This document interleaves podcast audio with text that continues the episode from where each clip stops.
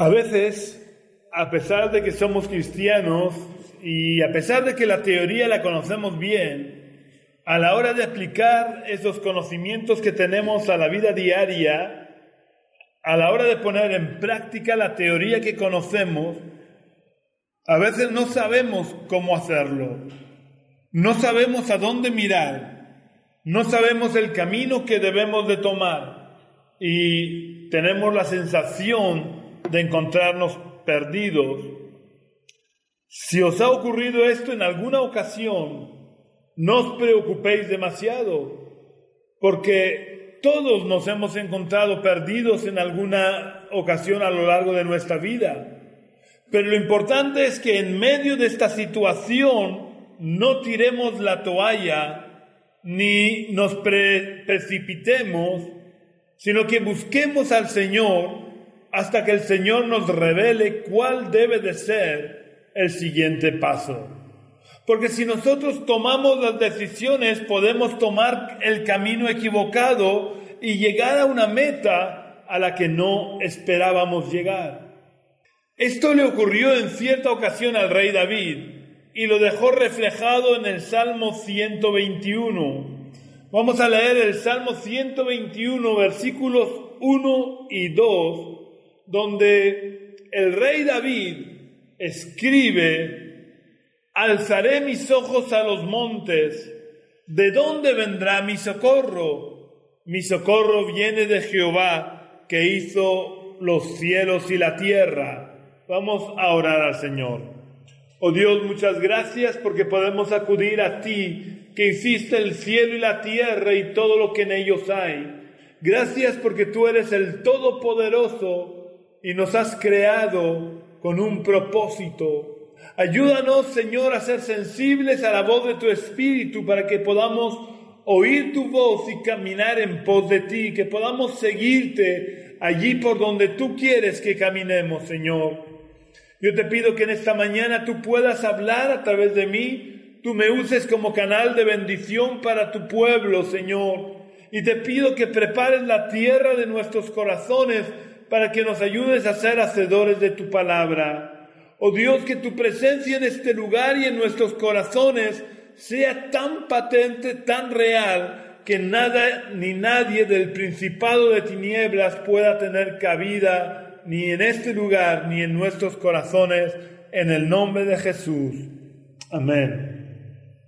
David comienza diciendo, alzaré mis ojos a los montes, pero ¿Por qué David alza sus ojos a los montes? Quizás hoy en día y con, nuestra cultura nos resulta complicado entender el por qué en un momento en el que David necesitaba protección, en un momento de su vida en el que no sabía lo que debía de hacer o no conocía el camino que debía tomar, para encontrar esa protección que necesitaba, él dice, alzaré mis ojos a los montes. Y una vez que alza sus ojos a los montes, se pregunta, ¿de dónde vendrá mi socorro? Si no conocemos el contexto histórico, podemos pensar que ese alzar los ojos a los montes que dice el rey David hacía referencia a la búsqueda de la presencia de Dios pero nada más lejos de la realidad. David, cuando dice alzaré mis ojos a los montes, está haciendo referencia a la práctica de los pueblos paganos de colocar sus ídolos sobre la cumbre de los montes. Las naciones paganas que rodeaban a Israel y los pueblos cananeos que Israel había echado de la tierra prometida tenían la costumbre de levantar los altares a sus dioses en la cumbre de las montañas, sobre todo en las cumbres más altas, para poder dominar todo el territorio y para que quedara claro que el dios de turno era el que dominaba toda esta toda la nación. Así que teniendo en cuenta lo que dijo Salomón en Eclesiastés de que la opresión hace entontecer al sabio. en un momento de desesperación en el que David se siente confuso por la presión del momento y por la necesidad de buscar protección, David dirige su mirada a los ídolos paganos. Pero antes de tomar cualquier decisión errónea, vuelve en sí y declara que su socorro no proviene de ninguno de los ídolos de las naciones, sino que proviene del único Dios verdadero, el que creó los cielos y la tierra. Tenemos que tener mucho cuidado porque cuanto más débiles estamos espiritualmente hablando, más fuertes serán los ataques del enemigo.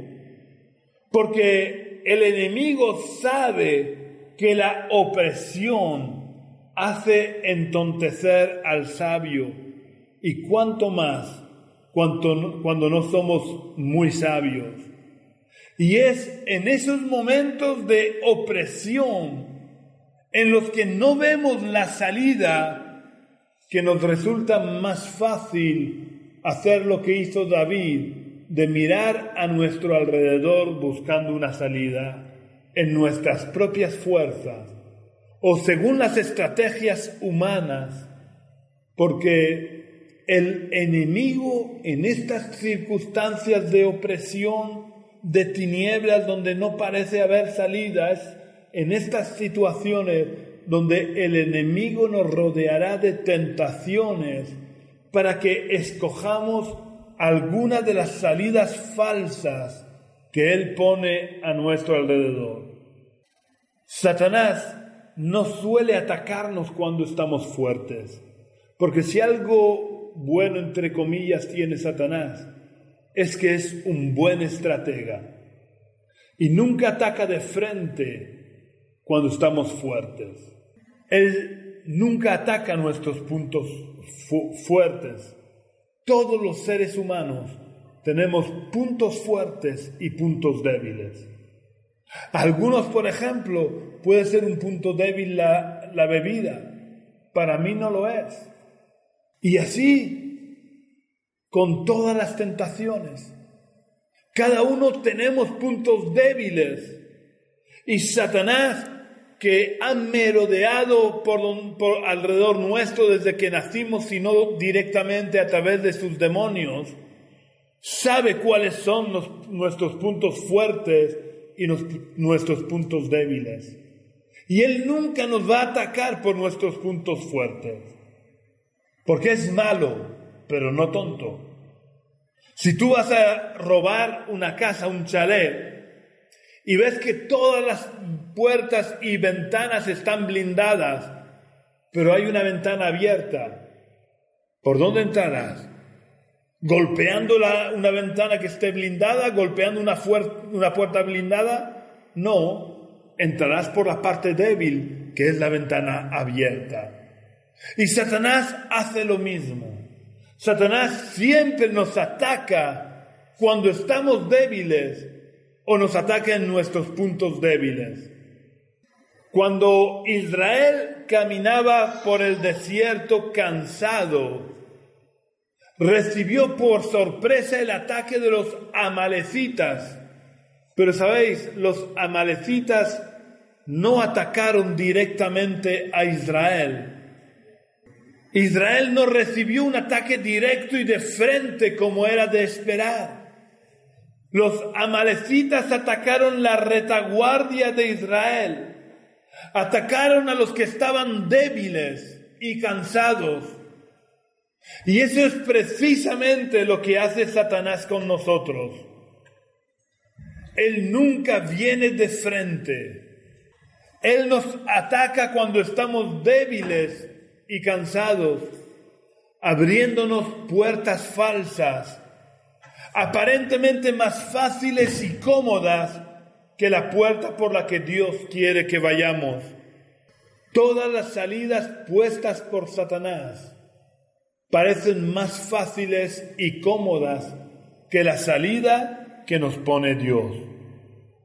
Satanás es un artista para hacernos oír lo que queremos oír y para mostrarnos la salida que más nos gusta. Pero tenemos que hacer como el rey David. Y antes de dirigirnos a una de esas salidas fáciles y cómodas, tenemos que hacer un alto en el camino y darnos cuenta que el único socorro verdadero nos va a venir del Señor que hizo los cielos y la tierra. A veces, por la urgencia, por la opresión o por, los condicionantes externos, no somos capaces de esperar en Dios y planteamos nuestras propias estrategias y luchamos con nuestras propias fuerzas y nos apoyamos en nuestro conocimiento, en nuestra sabiduría y en nuestra prudencia para resolver los problemas, para encontrar una salida o para seguir adelante, sin darnos cuenta que el desviar nuestros ojos de Dios es lo que está buscando Satanás para debilitarnos y sacarnos del propósito de Dios. Cuando nosotros dejamos de confiar en Dios y nos apoyamos en nuestra propia prudencia, porque cuando luchamos en nuestras fuerzas, aunque digamos confiar en Dios, estamos dejando de confiar en Dios. Porque confiar en Dios implica obedecer a Dios, implica seguir el camino que Dios muestra, implica seguir las estrategias, luchar con las estrategias que Dios establece. Pues cuando dejamos de confiar en Dios para apoyarnos en nuestra propia prudencia, esto es el mejor caldo de cultivo que Satanás usa para poder poner delante de nosotros puertas falsas que estarán muy bien decoradas, serán muy atractivas, como todas las tentaciones que Satanás pone delante de nosotros. Pero el camino que se abre detrás de esas puertas tiene como final la muerte y la destrucción. Porque solo hay una puerta que da acceso al único camino cuyo final es la vida. Y esa puerta se abre al pie de una cruz. Y si no pasamos por la cruz, la puerta y el camino es engañoso. Es una, es una tentación puesta por Satanás para sacarnos del camino y del propósito de Dios. Como cristianos, hay una cosa que debemos entender y asumir en nuestra vida. Y es que una vez que nos hemos rendido a Dios, Dios debe de ser nuestro dueño y tenemos que vivir en obediencia absoluta al Señor. Ya no podemos avanzar por el camino de nuestra voluntad o por el camino de nuestros sentimientos o por el camino de nuestros gustos. Si le hemos entregado nuestro corazón a Jesús, le pertenecemos a Jesús y Él es el que debe de reinar en nuestra vida. Por lo que si no tenemos clara la puerta que el Señor abre delante de nosotros, tenemos que esperar el tiempo que sea necesario hasta que tengamos clara la puerta que el Señor abre y seamos capaces de distinguirla y diferenciarla de las otras puertas, ya sean satánicas o de nuestra propia prudencia. Porque al final son tan malas las puertas que Satanás abre como las puertas de nuestra propia prudencia. Porque toda puerta que no se ha abierto al pie de la cruz acaba en muerte y destrucción. En los inicios de la conquista de la tierra prometida, Josué esperó a conocer la estrategia de Dios para la conquista de Jericó. Jericó era una ciudad fuertemente amurallada, muy difícil de conquistar. Así que Josué esperó a tener la estrategia de Dios. Y a pesar de que la estrategia de Dios parecía absurda, ya que durante seis días debían rodear en silencio a Jericó, y el séptimo día debían dar siete vueltas, y al finalizar la séptima vuelta, todos debían de gritar, y Dios prometió que si cumplían su estrategia, cuando comenzaran a gritar las murallas caerían y así ocurrió. Las murallas cayeron y cada soldado, obedeciendo a lo establecido por Dios, avanzaron hacia adelante en línea recta, conquistando toda la tierra.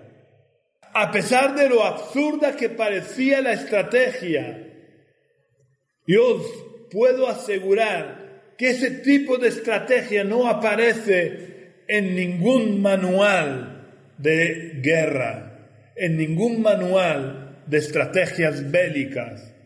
Sin embargo, Josué confió en Dios ciegamente.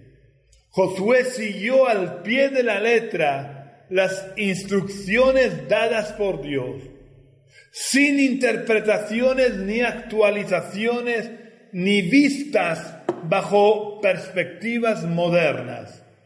Josué y el pueblo de Israel cumplieron al pie de la letra la estrategia dada por Dios y las, las consecuencias no se hicieron esperar. El pueblo de Israel con Josué a la cabeza obtuvo una gran victoria.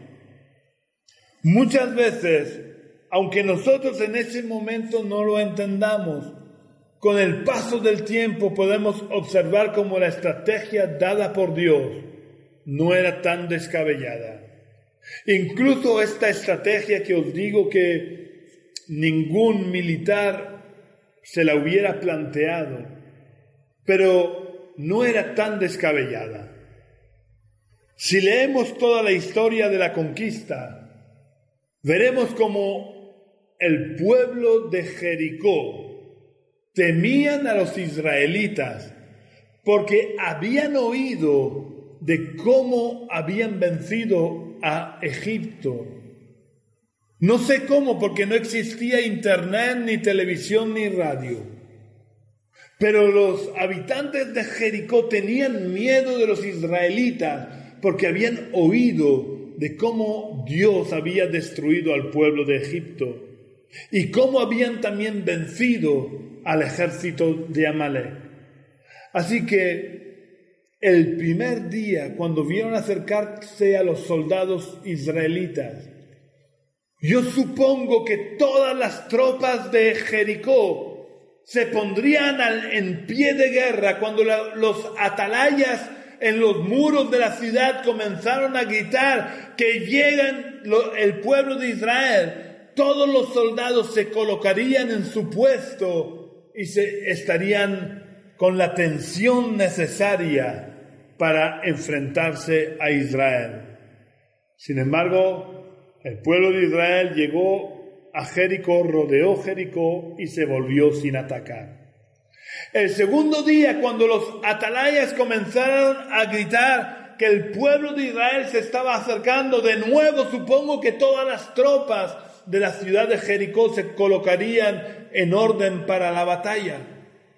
Pero el pueblo de Israel volvió a rodear la ciudad y se volvió a marchar. El tercer día, cuando los atalayas dijeron que llega el pueblo de Israel, prepararos para la batalla, ya no, seguramente las tropas de Jericó ya no correrían. Dirían, bueno, no pasa nada. Se irían preparando, se pondrían en orden para la batalla, pero ya no tendrían la tensión propia del primer día. Al cuarto día lo mismo.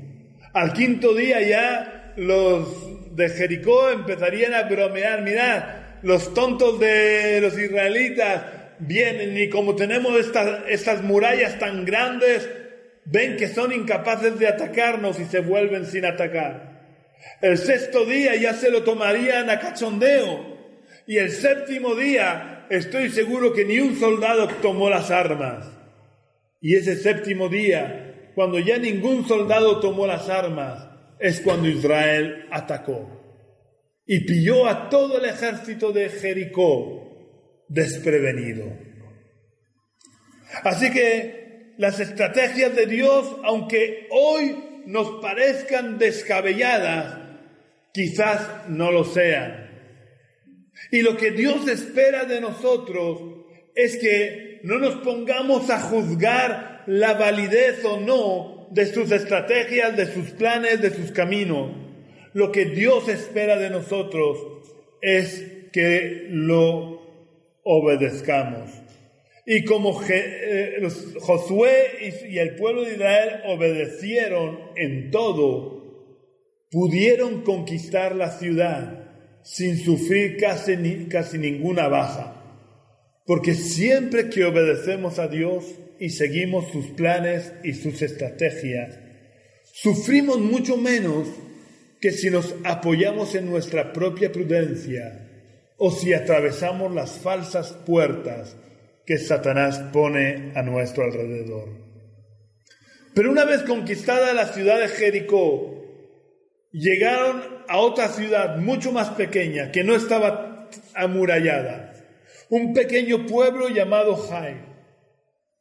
Así que como Josué estaba bajo la euforia de la conquista de Jericó, Josué creyó que se podía apoyar en su propia prudencia Josué alzó sus ojos a los ídolos, que en esa ocasión era su propia estrategia, era su propia prudencia, era la prudencia de sus espías.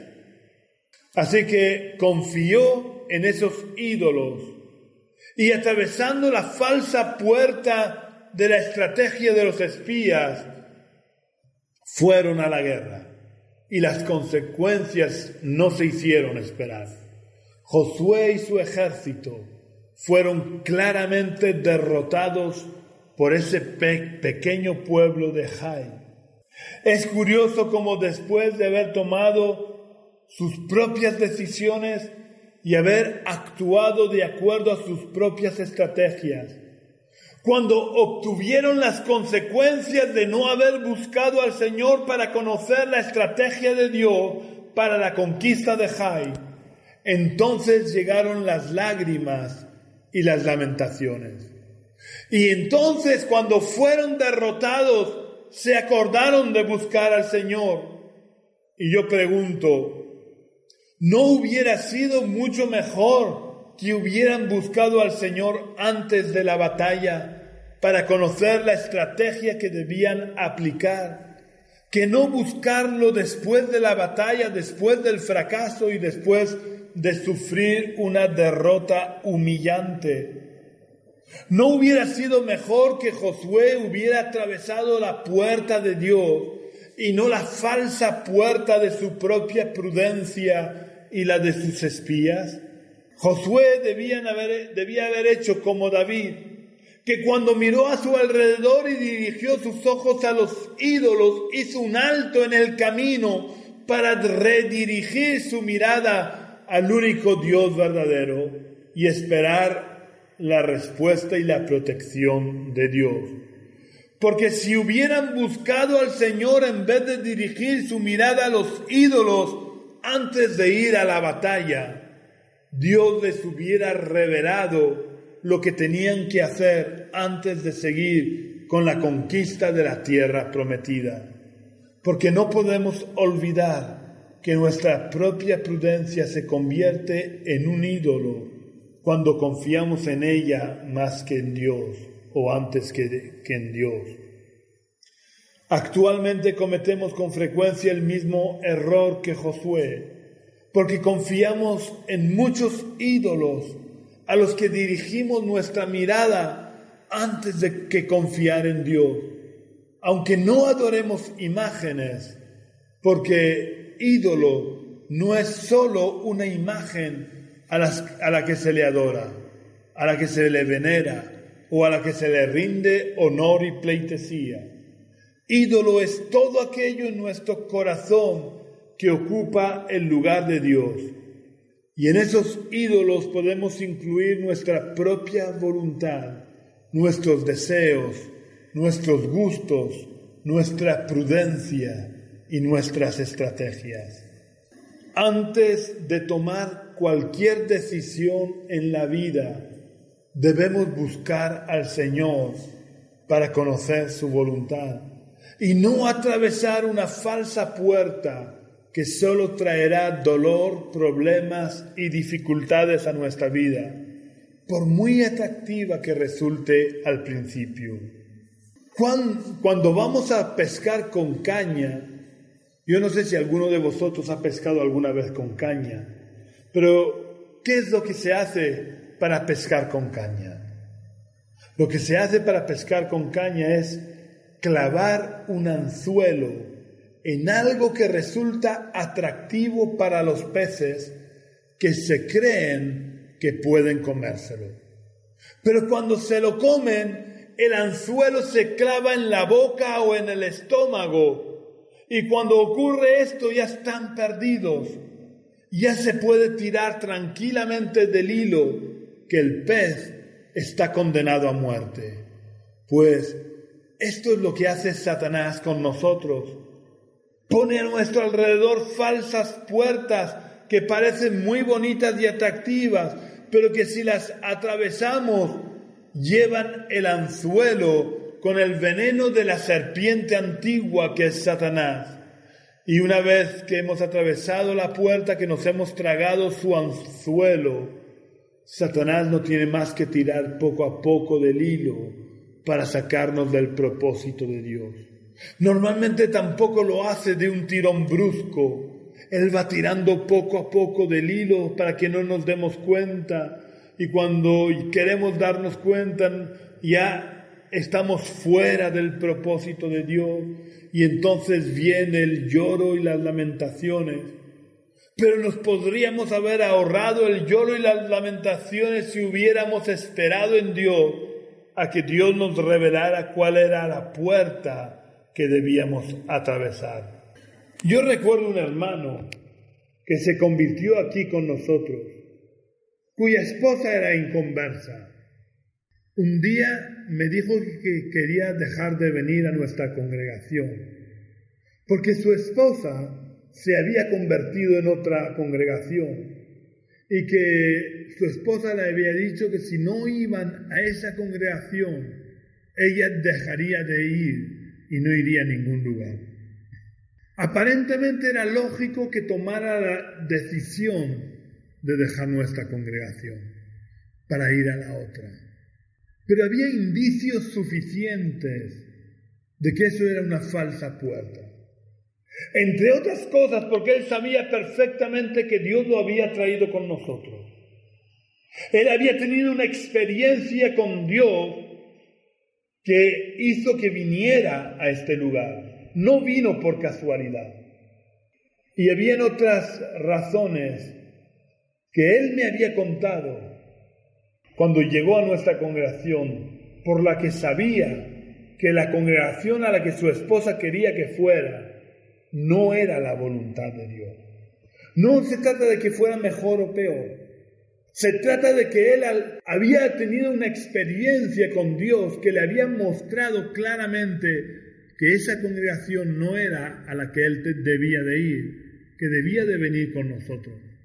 Así que yo le dije que la conversión de su esposa era aparentemente una conversión, pero no era realmente que se hubiera convertido. Entre otras cosas porque si una esposa se convierte de verdad, va donde va su marido y no arrastra a su marido. No es cuestión de machismo, es cuestión del orden establecido por Dios. Pero esto no era más que un indicio más de que eso era una falsa puerta. Yo le avisé de que eso era una estrategia que Satanás estaba usando para apartarlo del propósito de Dios. ¿Sabéis qué pasó? Como suele ocurrir en estos casos, él se apoyó en su propia prudencia y no me hizo caso y se fue a la otra congregación. Con el tiempo, la esposa dejó de ir a los cultos y acabó arrastrándolo a él, por lo que él terminó fuera de los caminos del Señor y sigue fuera de los caminos del Señor, viviendo en pecado. Y este no es el único caso que he conocido, porque cada vez más los cristianos nos apoyamos en nuestra propia prudencia y atravesamos las puertas que nos parecen a nosotros más bonitas y más cómodas, en vez de buscar al Señor para conocer su voluntad, con el fin de obedecerle y andar en sus propósitos. Muchas veces nos quejamos de que Dios no nos habla. Nos quejamos de que Dios no responde a nuestras oraciones, cuando en realidad lo que ocurre es que nosotros no queremos oír a Dios, porque preferimos apoyarnos en nuestra propia prudencia a la hora de escoger la puerta por la que queremos pasar. Pero nos ahorraríamos muchos problemas si fuéramos lo suficientemente humildes y tuviéramos la paciencia suficiente para buscar al Señor y, y aceptar atravesar la puerta que Él ha abierto delante de nosotros, aunque no sea la más atractiva ni la más cómoda. Ahora quiero que leamos en la carta que alguien escribió a los hebreos respecto a este tema, en el capítulo 12, versículos 1 y 2. Podemos leer en esta carta en Hebreos capítulo 12, versículos 1 y 2. Por tanto, nosotros también, teniendo en derredor nuestro tan grande nube de testigos, despojémonos de todo peso y del pecado que nos asedia, y corramos con paciencia la carrera que tenemos por delante, puestos los ojos en Jesús, el autor y consumador de la fe, el cual por el gozo puesto delante de él sufrió la cruz, menospreciando el oprobio, y se sentó a la diestra del trono de Dios. El autor de esta carta tenía muy claro hacia dónde debía de dirigir su mirada, porque reconoce que el pecado lo estaba asediando. A veces nos creemos tan santos que no vamos a caer en pecado, pero el Señor avisó, el que cree estar firme, mire que no caiga. ¿Por qué el Señor avisó de esto? Por esto mismo, porque el pecado nos asedia a todos, sin excepción. Y por tanto, dado que estamos asediados por el pecado, estamos rodeados por el pecado. Estamos rodeados de falsas puertas que quieren sacarnos del plan y del propósito de Dios. Pero para que esto no le ocurriera al autor de esta carta, él tenía como el rey David sus ojos puestos en el Señor para alcanzar el oportuno socorro. El autor de esta carta sabía que el autor y consumador de la fe, Jesucristo, era el único que podía guiarlo en el camino estando rodeado por el pecado. Porque Jesús fue el único capaz de derrotar a Satanás y Él nos hizo partícipes de su victoria. Pero su victoria solo es efectiva si ponemos nuestros ojos en Él y estamos dispuestos a seguirle a Él. No olvidemos que la puerta y el camino que Él pone delante de nosotros para nada es atractiva, para nada resulta cómoda, porque empieza al pie de una cruz pero su final es camino de vida. Vale la pena. Vale la pena que vayamos a la cruz, que nos dejemos crucificar para que la vida de Cristo pueda manifestarse en nosotros. Con frecuencia, con mucha frecuencia, no es sencillo atravesar la puerta puesta por el Señor. Y no es fácil ni cómodo caminar por el camino que comienza al pie de una cruz, pero es el único camino que nos llevará a la meta deseada. No hay otra forma de cumplir el plan y el propósito de Dios que atravesando la puerta que Dios ha puesto delante de nosotros y avanzar por el camino que, comienza al pie de la cruz. No tengamos prisas, no nos precipitemos, esperemos con paciencia y con perseverancia a conocer la puerta que Dios abre delante de nosotros. Y avancemos por el camino que comienza al pie de la cruz, aunque nos cueste, porque el final es camino de vida. Que Dios nos bendiga y nos ayude a llegar a la meta. Vamos a orar al Señor. Señor y Padre Celestial, queremos darte las gracias porque aunque la puerta es difícil y el camino comienza al pie de la cruz, tú vienes con nosotros, tú nos guías, tú nos fortaleces, tú peleas nuestras batallas, tú nos sostienes en los momentos de debilidad.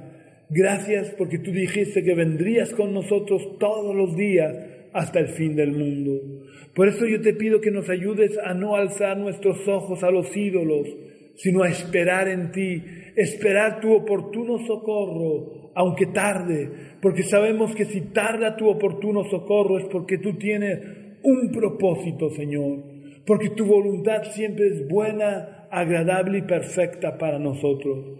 Oh Dios, que cuando salgamos de este lugar seamos conscientes de que estamos asediados por el pecado para que te busquemos con todas nuestras fuerzas a fin de que no caigamos en ninguna de las tentaciones, que no atravesemos ninguna de las puertas falsas que el enemigo pone a nuestro alrededor. Ayúdanos a ser sensibles a la voz de tu Espíritu. Ayúdanos a tener paciencia para esperar a que tú nos hables y nos muestres el camino, Señor. Oh Padre, guíanos a cada uno de nosotros para que podamos alcanzar la meta del cumplimiento de tu perfecta voluntad en nuestras vidas, para que nuestro final sea final de vida, Señor. Oh Padre, guárdanos, guíanos y ayúdanos a vivir tu palabra siempre. En el nombre de Jesús. Amén. Si deseas conocer más acerca del amor de Dios hacia tu vida, si quieres saber mejor lo que Jesús hizo por ti en la cruz, o si necesitas consejería pastoral, toma boli y papel, porque te vamos a decir las tres maneras en que puedes contactar con nosotros. La primera y más importante, visitando la iglesia Génesis, acudiendo a nuestras reuniones en Cartagena, en el barrio de los Dolores de Cartagena, en la calle Río Júcar número 19 bajo. Esta calle está a las espaldas del Colegio Nuestra Señora de los Dolores, situado al lado de donde se pone el mercadillo los jueves. Nuestra reunión principal es el domingo a las 11 de la mañana. Si quieres visitarnos, serás muy bienvenido. La segunda manera de contactar con nosotros es a través del teléfono llamando al número 607 cuatro, dos, seis, uno, dos, siete. Y la tercera es visitando nuestra página web iglesiagenesis.yindo.com. La repito deletreándola lentamente. iglesiagenesis.j.i.m.t.o.com. Que Dios te bendiga.